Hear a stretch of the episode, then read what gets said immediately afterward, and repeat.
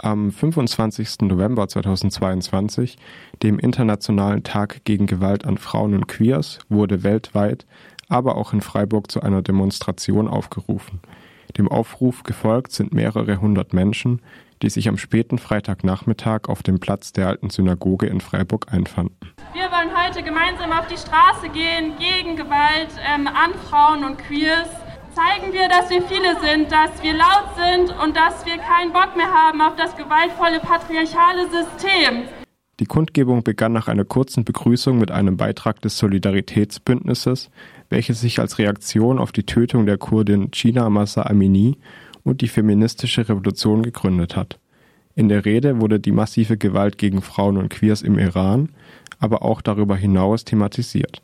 Es wurde insbesondere betont, dass Gewalt gegen Flinter Folge eines patriarchalen Systems ist. Dieses System basiert auf Hass und Verachtung, auf Frauen- und Queerfeindlichkeit, auf sexistischen Weltbildern, auf tief verankerten patriarchalen Vorstellungen und endet nicht selten darin, dass Menschen einzig und allein aufgrund ihres Geschlechts oder ihrer geschlechtlichen Zuschreibung geschlagen, misshandelt gefoltert und oder getötet werden.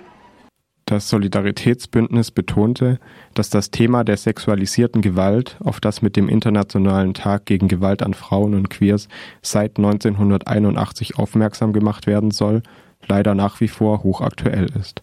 So wird in Deutschland jährlich alle 72 Stunden ein Femizid verübt. Ein Femizid ist die Tötung von Frauen oder Mädchen aufgrund ihres Geschlechts. In den Medien lesen wir dann oft sowas wie Familiendrama oder ähnliche verharmlosende Schlagzeilen. Die Tötung von Frauen und weiblich gelesenen Menschen ist kein Familiendrama, es ist Mord. Das muss klar benannt und thematisiert werden. Wir sind heute hier, um dies zu tun. Wir wollen laut werden. Laut gegen jegliche Form der Gewalt gegen Flinter, laut gegen die Verharmlosung von Femiziden und laut für die Menschen, die bereit sind, sich dieser Gewalt entschieden zu stellen, die kämpfen und für ihre Rechte einstehen, überall auf der Welt. Es folgte eine Rede von Massa, geboren und aufgewachsen im Iran. In der Rede wurde betont, dass Gewalt gegen queere Menschen und Frauen im Iran kein neues Thema ist.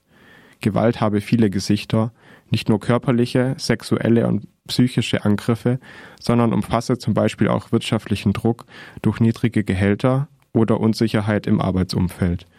Diese allgegenwärtige Gewalt werde durch das iranische Regime gestützt. Die Rednerin forderte internationale Solidarität mit den unterdrückten Frauen und Queers im Iran, denn die Verbreitung von Informationen über die Proteste sei eine große Gefahr für das Regime. Die anschließende Rede des kurdischen Frauenrats Nuda thematisierte die Proteste im Iran und insbesondere in den kurdischen Gebieten, die sich nach der Ermordung der Kurdin China Massa Amini formierten. China Amini wurde getötet, weil sie ihren Hijab nach Ansicht der iranischen Sittenpolizei nicht richtig getragen habe. Die Rede ging auf die bekannte Parole der Proteste Chin Jian Asadi ein und forderte internationale Solidarität für die feministische Revolution. Schnell wurde Jin Jian Azadi, Frauenleben, Freiheit, der Slogan dieser Rebellion. Dieser kurdische Spruch wurde in viele Sprachen übersetzt und basiert auf dem Frauenbefreiheitskampf in Kurdistan, der seit Jahrzehnten gegen alle möglichen Formen des Patriarchs, des Faschismus und des Staatsterrors Widerstand leistet. Als kurdische Frauenbewegung sagen wir, Proteste sind nicht genug, um patriarchalische und staatliche Gewalt zu stoppen. Wir müssen als organisierte Kraft agieren, um unsere Widerstände zu verbünden und zu schützen. Dies ist kein Kampf der Frauen in der Region. Dieser Kampf ist international und kennt keine Grenzen. Zudem wurde der Bogen gespannt vom brutalen Vorgehen der iranischen Sicherheitskräfte zum türkischen Angriff auf die kurdische Bevölkerung, welche auch mit Gewalt an Frauen und Queers einhergeht. Wir darauf hinweisen, dass die Angriffe des iranischen Staates keineswegs eine Ausnahme darstellen. Im Gegenteil, der türkische Staat, ein NATO-Mitglied und Verbündeter der Bundesrepublik, führt eine permanente systematische Kriegs- und Besatzungspolitik gegen die kurdische Bevölkerung. Feminizid und verschiedene Formen patriarchalischer Gewalt sind ein Hauptbestandteil des Konzeptes.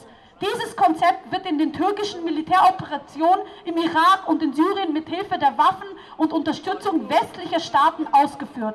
In Syrien benutzt das Erdogan-Regime islamistische Gruppen, die zuvor Teil vom sogenannten Islamischen Staat und Al-Qaida waren, um die Frauenrevolution, die vor Ort von kurdischen Frauen vor einem Jahrzehnt eingeleitet wurde, zu vernichten. Es wurde hervorgehoben, wie wichtig die Organisierung von Flinta ist. Lehnen ein Leben im Opfersein ab und konzentrieren uns auf unsere Rebellion, unsere Kämpfe und unsere Siege. Wir müssen unsere Stimmen, Farben und Stärken vereinen und zeigen, dass keine Frau allein ist. Hinter jeder steht eine gewaltige, organisierte Bewegung. Im Anschluss folgte das Entzünden von Kerzen und eine Tanzperformance in Gedenken an getötete Flinter. Jede Kerze, die jetzt und hier und heute angezündet wird, wird für alle Flinter und Frauen und queer Personen gedenken. Vielen Dank.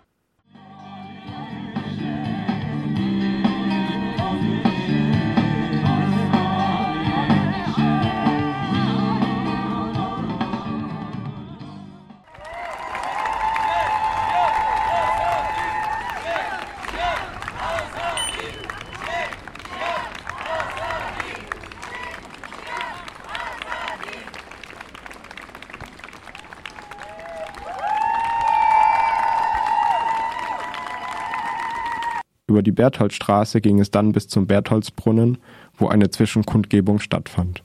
Dort folgte zunächst ein Redebeitrag, um das Thema der geschlechtsspezifischen Gewalt aus einer Post-Ost-Perspektive heraus zu beleuchten.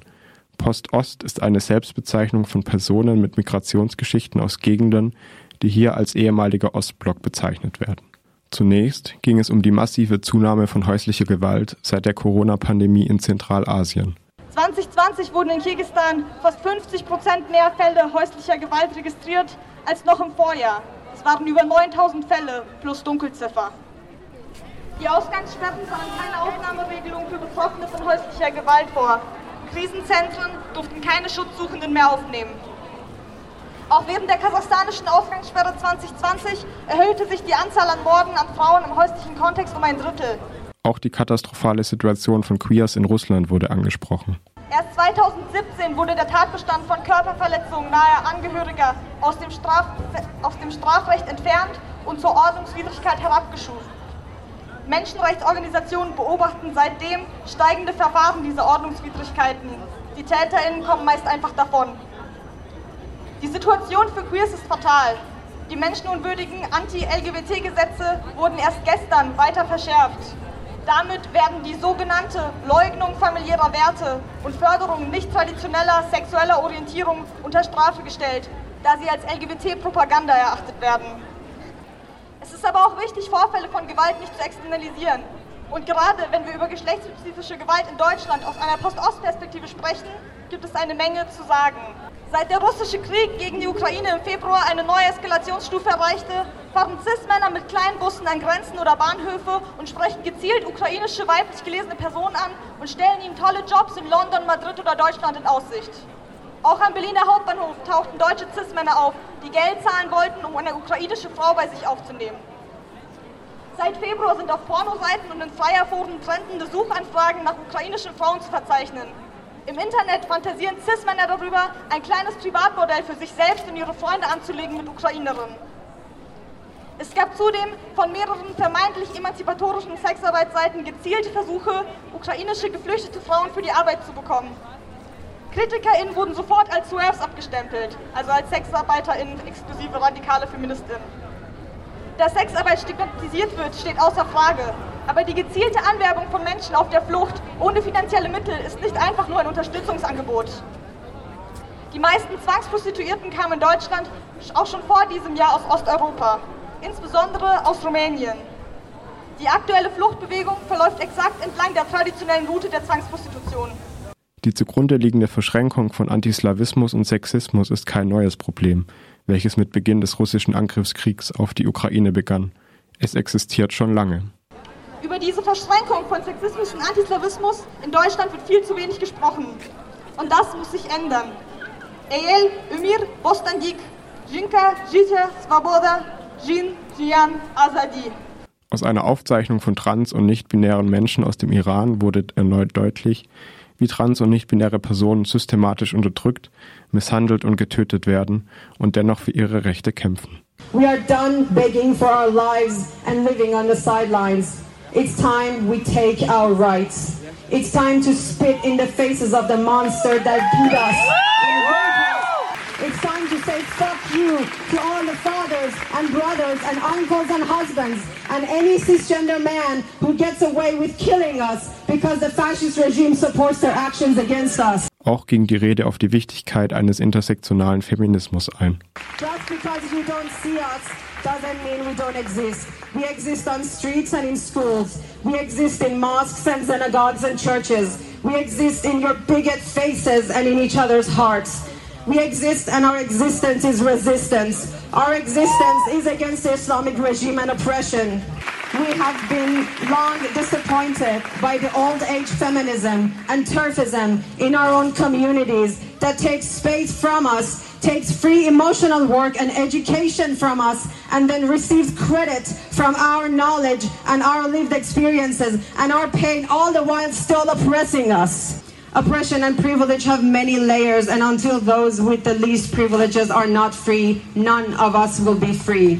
Weiter ging die Demo über die Salzstraße bis zum Ni Una Menos Platz, an dem die Demo ihr Ende fand.